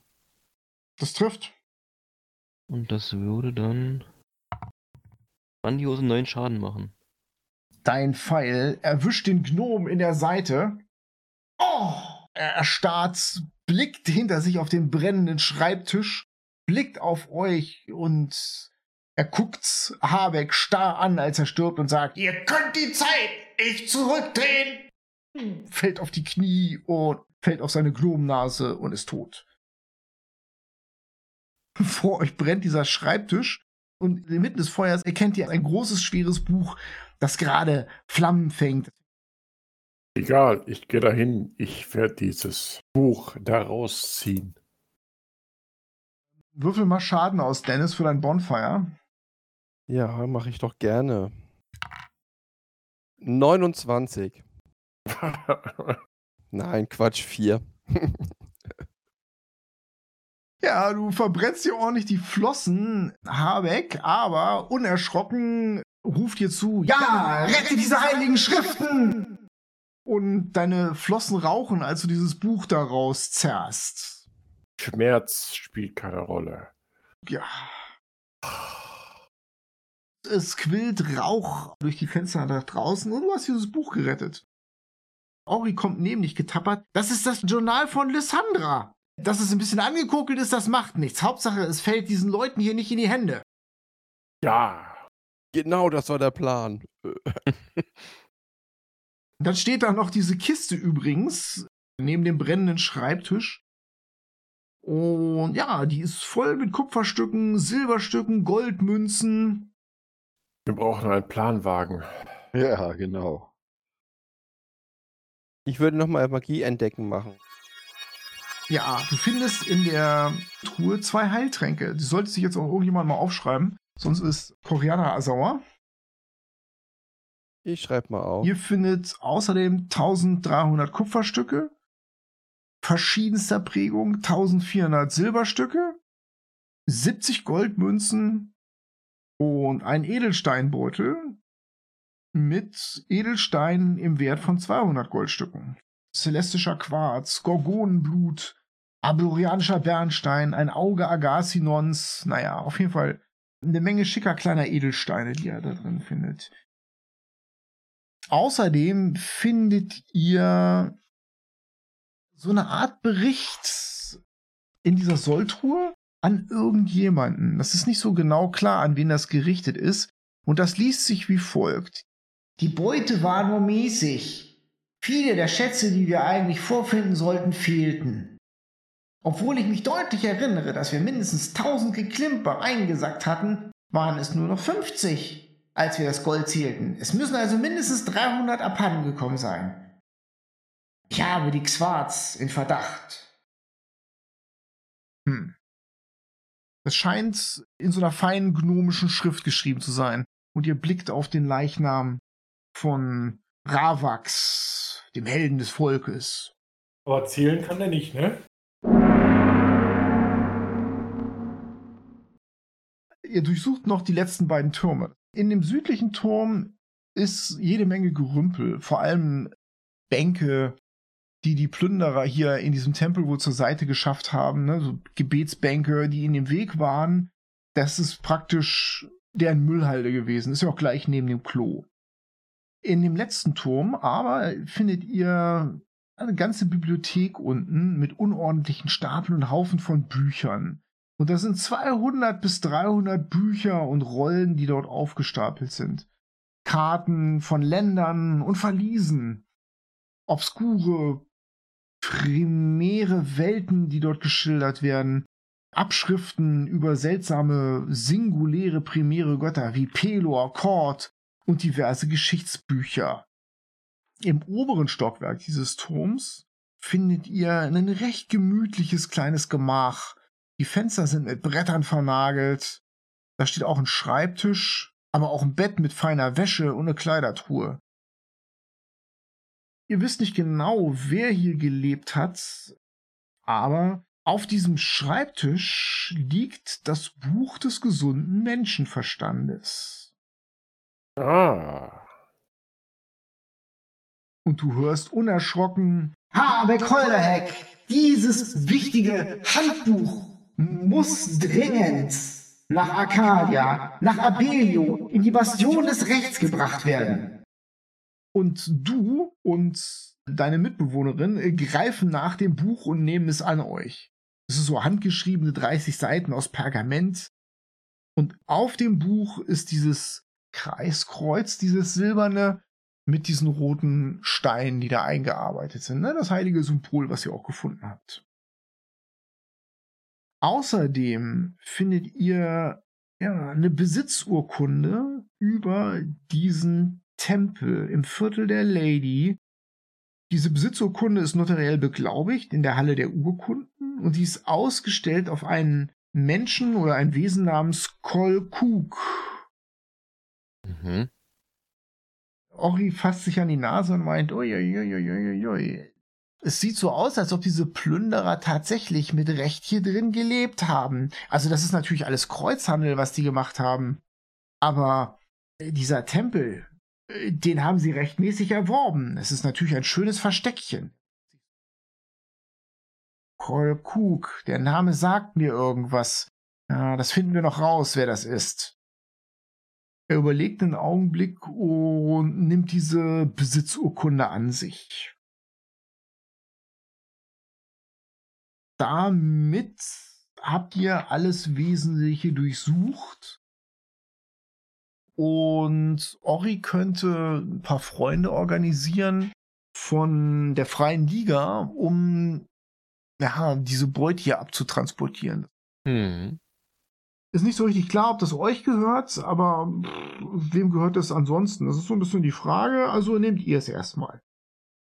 Wenn man die Urkunde besitzt, besitzt man jetzt damit auch das Recht auf das Gebäude? Ach, Orima. Nicht wirklich, wir müssten in der Urkunde eingetragen sein. Das Gebäude gehört ja diesem Kolkuk und das macht mich so ein bisschen misstrauisch. Es wäre die Frage rauszukriegen, wer Kolkuk ist. Unsere nächste Aufgabe.